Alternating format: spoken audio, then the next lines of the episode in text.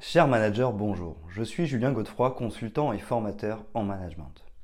Pour progresser facilement dans votre management, je vous invite tout de suite à télécharger gratuitement mon e-book de plus de 40 conseils pour engager vos équipes. Vous trouverez le lien dans la description. Pensez aussi à vous abonner à ma chaîne YouTube pour consulter mes dernières vidéos.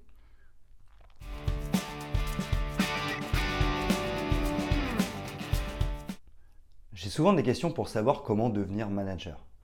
Le réflexe pour être un manager est de suivre une formation managériale, s'inscrire dans une université ou une école de commerce et de passer un diplôme. Certes, sur le CV, c'est parfait, mais le jour où il s'agit de manager des équipes, nous comprenons rapidement que nous n'avons pas toutes les clés. En effet, lors de notre cursus, nous verrons sûrement les parties administratives de la gestion d'équipe. Les théories de la motivation seront abordées pendant la formation en management. Ainsi, nous évoquerons les bases du management, la théorie de Maslow et peut-être la théorie de Vroom. Nous aurons peut-être la chance d'étudier les entreprises libérées ou encore le bonheur au travail à travers les formations en management. Nous arriverons donc avec tout un arsenal d'outils de management et de méthodes pour motiver une équipe au maximum. Pourtant, une fois face à nos équipes, au moment de manager au quotidien, la mayonnaise ne prend pas. Nous avons beau donner du feedback, de la reconnaissance, augmenter les salaires et donner du sens, les équipes ne réagissent pas. Quelque chose semble ne pas fonctionner. Selon moi, trois étapes doivent être respectées par un manager débutant pour que la cohésion se mette en place. En effet, pour savoir comment devenir manager, il faudra travailler dans un premier temps sur soi-même pour adopter les bonnes attitudes. Nous pourrons ensuite travailler la relation avec l'autre de manière à ce qu'elle soit efficace et que les liens soient robustes entre chaque collaborateur.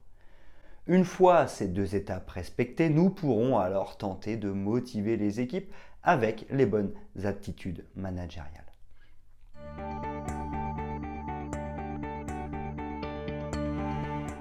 Premièrement, travailler sur soi.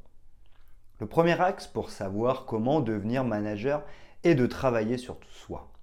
En d'autres termes, le développement personnel est essentiel. Pourquoi? Voici des objectifs qui me semblent essentiels pour les nouveaux managers. Apprendre à manager en maîtrisant son ego. Je ne vais pas rentrer dans une définition hautement philosophique de l'ego. Je vais faire simple il faut apprendre à maîtriser notre part de nous, notre moi qui cherche à avoir raison, à prendre le dessus sur l'autre, voire qui va chercher à l'écraser.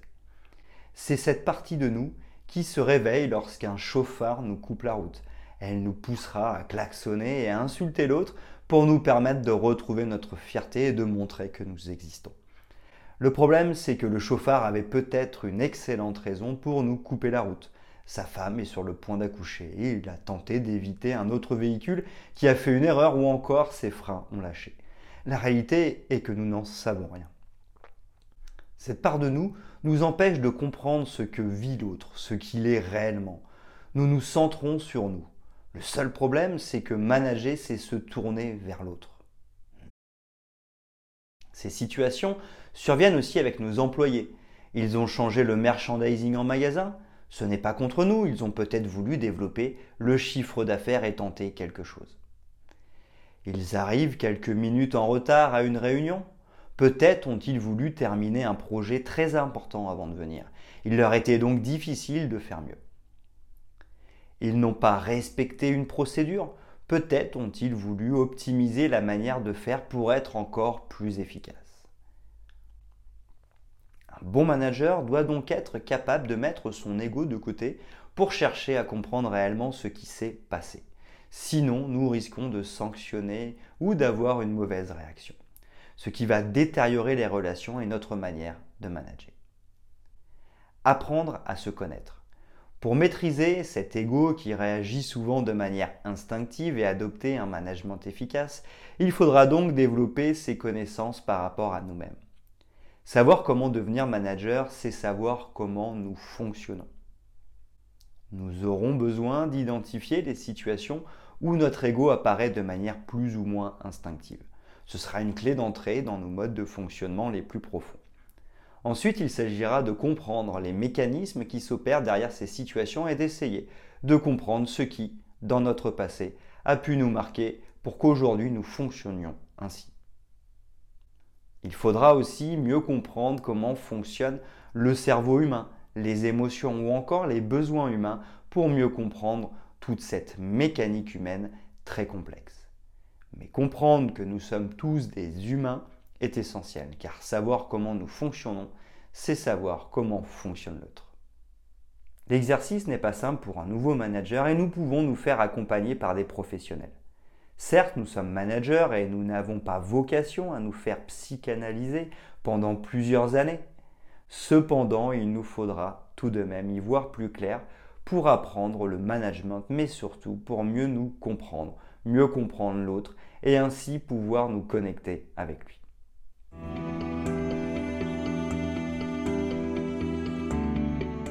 Deuxièmement, développer la relation. En effet, une fois que nous nous serons mieux compris, nous aurons mieux compris l'autre. De plus, nous aurons compris et accepté que nous ne sommes pas parfaits. En effet, nous sommes capables de faire certaines choses correctement, mais nous sommes aussi faillibles.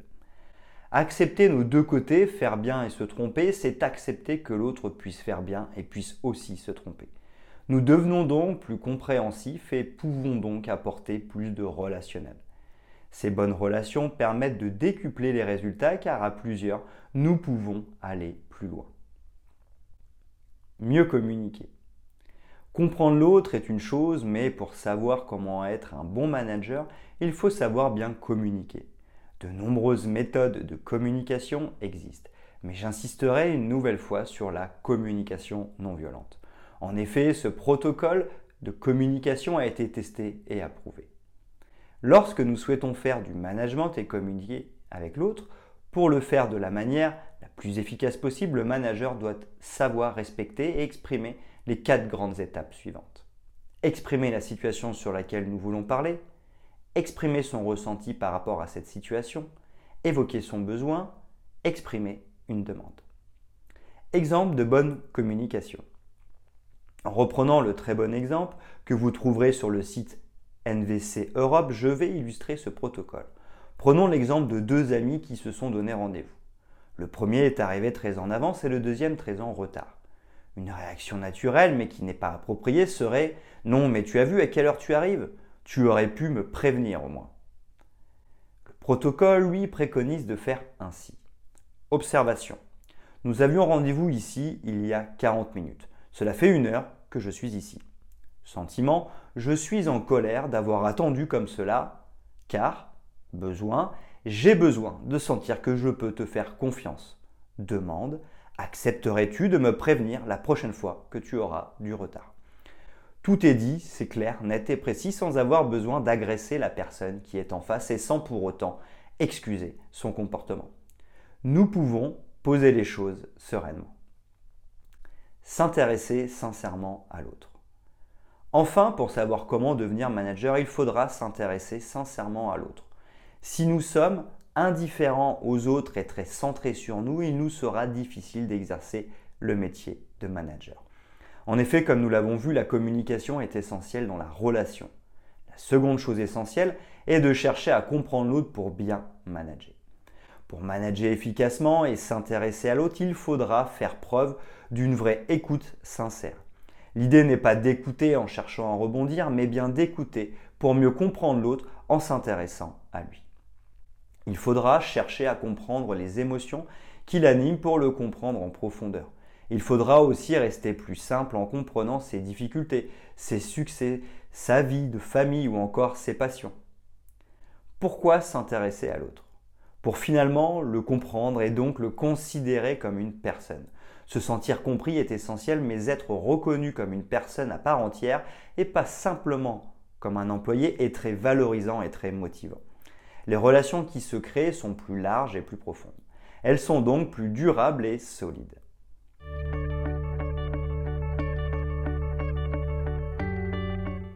Troisièmement, se mettre au service des autres. Une fois que nous avons travaillé sur notre ego et notre connaissance de soi, nous avons ensuite travaillé sur la relation avec l'autre. Désormais, nous pouvons nous tourner vers lui pour répondre à ses attentes et ses besoins afin de le motiver.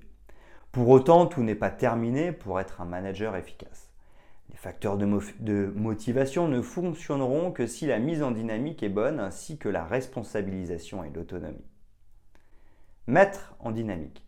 La mise en dynamique est essentielle pour savoir comment devenir manager performant.